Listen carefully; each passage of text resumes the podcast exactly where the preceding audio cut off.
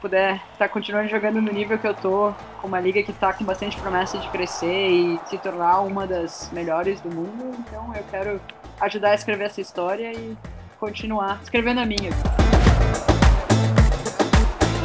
O futebol feminino na Austrália é referência no mundo. O país tem grandes atletas atuando nas maiores ligas e uma seleção nacional considerada dentre as mais fortes, as Matildas. Graças a todo um contexto histórico da evolução dos esportes no país, a Austrália é um dos poucos lugares do mundo onde o futebol entre as mulheres é tão popular quanto entre os homens. A E-League Women, a maior liga de futebol feminino do país, é um verdadeiro celeiro de jovens talentos. Dentre elas, um talento brasileiro que se redescobriu no futebol australiano.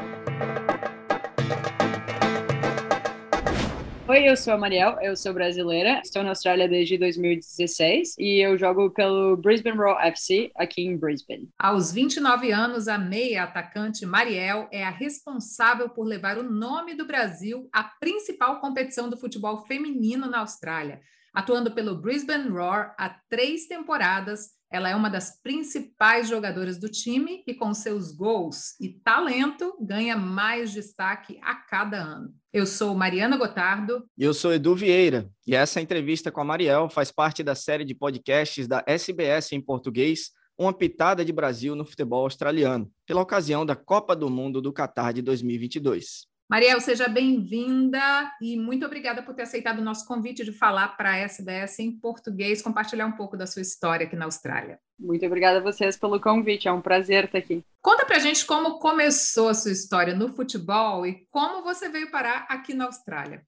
O futebol começou aqui na Austrália, né? No Brasil eu jogava futsal e eu sempre joguei futsal desde os meus seis anos de idade. Eu joguei profissionalmente, praticamente a maioria da minha carreira eu joguei no estado de São Paulo, entre Araraquara e São José dos Campos. E meu irmão mora na Austrália desde 2011, então eu vim visitá-lo e meio que me apaixonei pelo país. Aí eu pensei, bom, quando eu me formar, ou eu vou para lá e vejo o que acontece na minha vida, ou eu começo a trabalhar e aí fica mais difícil das coisas acontecer. Mas meio que eu já não estava mais pensando na carreira esportiva, eu estava mais pensando na minha carreira profissional. Aí acabou que eu vim pra cá, não conhece ninguém, só tinha meu irmão, e aí eu comecei a mandar uns e-mails para uns times para procurar alguma coisa para jogar, fim de semana, alguma coisa para me divertir. Aí acabou que um brasileiro me respondeu falando que ele tinha um time de futsal, se eu quisesse jogar. E eu adorei, adorei o time, adorei as gurias. E acabou que foi minha porta de entrada para me emergir na cultura australiana, né? Então, a maioria dos meus amigos que eu tenho na Austrália é daquele primeiro time. E me abriu muitas portas, inclusive a do futebol futuramente, que me levou a acabar conhecendo uma das minhas teammates. Falou: Ah, meu pai é técnico no campo, ele tá procurando gente, tu não quer tentar? Eu falei, ah, nunca joguei campo, não sei nem como funciona an offside rule, mas por que não, né? Tem treino mais frequentemente, tem jogo todo fim de semana. Eu achei que era uma maneira mais organizada de tentar continuar treinando, porque tu joga bola faz um tempo, tu acaba gostando daquela rotina de ter treino, de ver gente. E acabou que uma coisa levou a outra e eu comecei em 2017 a jogar futebol de campo. Isso foi no, no seu início no futebol ali, jogando pelo Lions FC. Como é que foi até a chegada ao Brisbane Roar? Como é que foi o caminho que você traçou até chegar ao maior nível do futebol aqui dentro da Austrália? Eu tive um convite pela Mel Andreata, que era a técnica no momento, que era de treinar com o Brisbane Roar na temporada. Eu sabia que eu não ia ganhar um contrato contrato, mas ela falou: ah, se tu quiser vir treinar com a gente, you're more than welcome. Falei, bom, eu não conheço muito do jogo, eu vou ir treinar num ambiente onde tinha seis gurias da seleção australiana. Eu pensei, bah, é uma baita oportunidade. Assim, é complicado, é treino todo dia, eu não vou receber absolutamente nada, eu tive que mudar para Brisbane. Foi uma mudança radical na minha vida, mas foi uma oportunidade que eu tive e que eu agarrei com todas as mãos que eu podia, porque eu sabia que ia me ajudar a desenvolver como uma atleta e eu ia aprender muito, né? Então, isso aí, talvez se eu não tivesse feito, eu acho que eu não podia estar onde eu tô hoje. Então, eu sou muito grata de ter tido a oportunidade e sou mais grata ainda por ter aceitado, né? Eu acho que isso aí me ajudou muito a me desenvolver e abrir essa porta de jogar pelo pro Brisbane Roar. E como tudo aconteceu? Eu treinei metade da temporada aqui no meio, eu acabei voltando para o Brasil para passar umas férias, e aí eu voltei. Aí eu tive uma temporada bem melhor pelo Lions, porque eu acho que assim, o meu entendimento do jogo E as minhas habilidades melhoraram 100% depois daquela temporada. E aí as coisas começaram a melhorar. Eu comecei a entender mais o jogo, posicionamento, fisicamente eu comecei a desenvolver mais no sentido de futebol de campo. Porque vindo de futsal para o campo foi uma mudança radical para o meu corpo. Assim, eu tive várias lesões musculares por questão de não estar tá adaptada a correr 90 minutos. Então, isso aí demorou um pouquinho para o meu corpo me adaptar, mas o fato de ter ido treinar, condicionamento físico, academia, todas essas coisas me ajudaram bastante. No ano seguinte, eu já sabia que eu ia ter um convite de novo a treinar com eles, mas acabou que eu tinha me machucado com o Lions e eu tinha tido uma lesão no meu menisco. Eu falei, bom, eu vou esperar a temporada terminar e o meu semestre da faculdade terminar, e aí eu faço a cirurgia. Daí esse ano meio que o Raw não estava nas cartas, porque teoricamente eu estava recuperando de lesão e Daí não, não tinha muita opção. Aí no ano seguinte, foi um ano que eu não sabia se eu ia jogar ou se eu não ia jogar. Isso é o quê? 2018, 2019. Eu só continuei, assim, treinando, tentando me desenvolver, tentando aprimorar.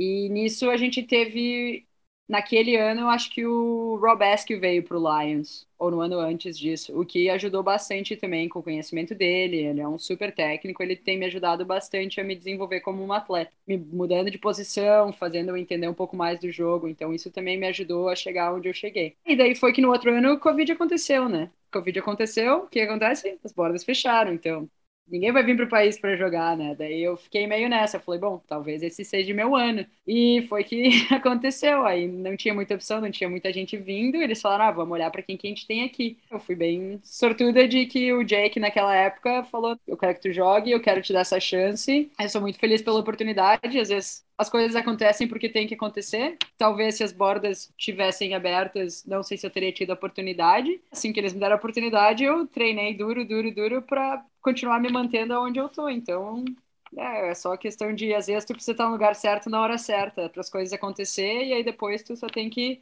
trabalhar duro para continuar fazendo elas acontecer. Ô Mariel, eu costumo falar que o futebol feminino aqui na Austrália, ele cresceu porque os homens não atrapalharam, diferente do Brasil, infelizmente né, o foco da galera aqui no Fury, no rugby, nos outros esportes, fez com que o futebol as mulheres pudessem jogar livremente sem tanto preconceito como a gente vê em outros países, como no nosso país, inclusive. Então, trazendo um pouco dessa tua visão da carreira que você tinha no Brasil e da carreira que você tem aqui, o que é que você consegue enxergar das diferenças? Os australianos, eles são mais cabeça aberta, eles não têm tanto lugar de mulher na cozinha. Eu acho que aqui eles sempre foram muito abertos em questão de direitos para mulher, para homem, para qualquer coisa, assim. Eu acho que eles são um pouco mais open mind comparado que no Brasil.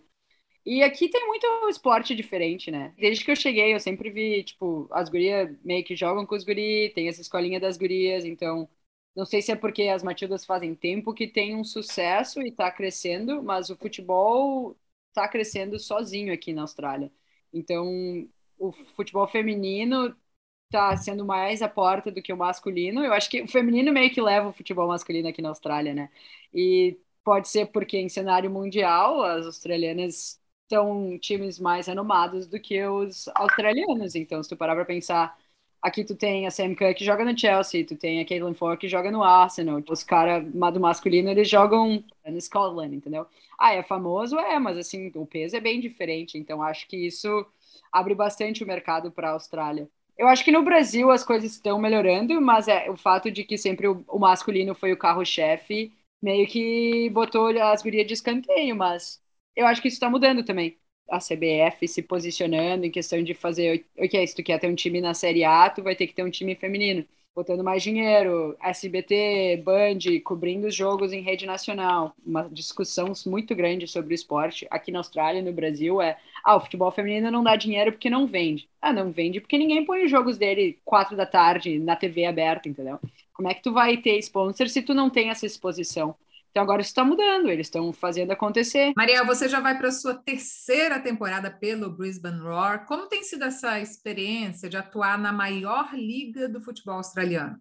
Tem sido uma aventura, né? Primeiro um privilégio, mas tem sido uma baita aventura. Eu adoro, eu adoro competir, eu sou bem competitiva e saber que eu posso competir na, no nível mais alto na Austrália é sensacional. É bem diferente da NPL em questão de organização e viagem, mas é maravilhoso, assim, o entendimento, o treinamento, parte mais chata é o condicionamento físico, que é um pouquinho mais elevado, então os treinos são um pouquinho mais fortes. Mas, ah, é maravilhoso. Tipo, ah, tu viaja no fim de semana para jogar. É um baita privilégio poder fazer isso e ainda receber um salário para fazer isso. Sobre essa tua vida profissional, você também divide sua carreira com, com os trabalhos como fisioterapeuta, né? Isso, como é que é ter essa experiência? Quais as dificuldades? Como é que você consegue ter essa vida dupla no futebol e na fisioterapia? Eu sou mais osteopata aqui na Austrália, né? É bem bom. Eu diria que esse ano meus chefes eles foram sensacionais. Eu antes de meio que da liga começar, eu falei, eu não sei se eu vou jogar ou não. E daí eu meio que só falei, ah, eu vou jogar. E daí eu na lata já falei, bah, eu vou ter que cortar minhas horas de trabalho. E daí eu fiquei meio assim, o que que eles vão falar, né?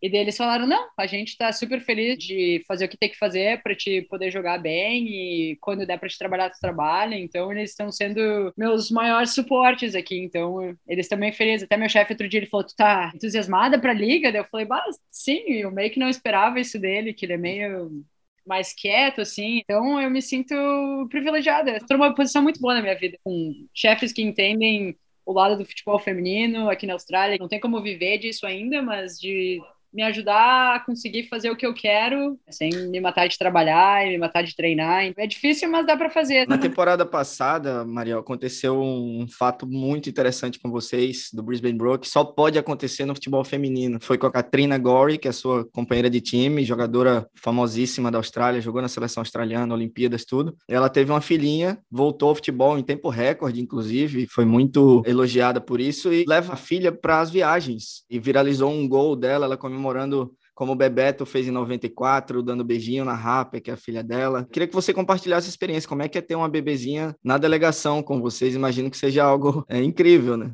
Foi sensacional. Primeiro que ela era o bebê mais tranquilo do mundo, né? Tipo, ela não chorava, ela ia com todo mundo, tava sempre feliz. Nas viagens era ótimo, né? Ah, como tu vai te estressar tendo um bebê ali? Meu técnico ficava meio preocupado, que toda hora tava todo mundo brincando com a criança, ninguém prestando atenção no que ele tava falando na pré-eleição. Foi uma experiência sensacional. E ver a Catrina agora passando por tudo que ela passou, em três meses está de volta ao futebol profissional. Na temporada passada, sabendo que ela tava grávida, ela ainda jogou. Acho que a gente passou por tudo, assim, então foi muito gratificante ver isso. Eu acho que ela fez história de ter todo esse processo dentro do futebol feminino voltar em tempo recorde e já tá nas Matildas e tá no futebol internacional. E ela foi uma das pioneiras, né? Que sim, dá para fazer se quiser ser feito. O clube tava dando toda a viagem, ia uma, uma babá junto. Tem que levar carrinho de bebê, tá? A gente leva o carrinho de bebê, tem que botar cadeirinha no ônibus, põe a cadeira. Então, assim, o clube foi sensacional em tudo que ela precisava, o clube estava auxiliando. Então, área que aconteça para muitas outras gurias e para muitos outros clubes, né? De saber que sim, dá para fazer e o resultado era uma pessoa muito motivada e uma pessoa inspirada no, no campo, né? Porque o futebol que ela tá jogando,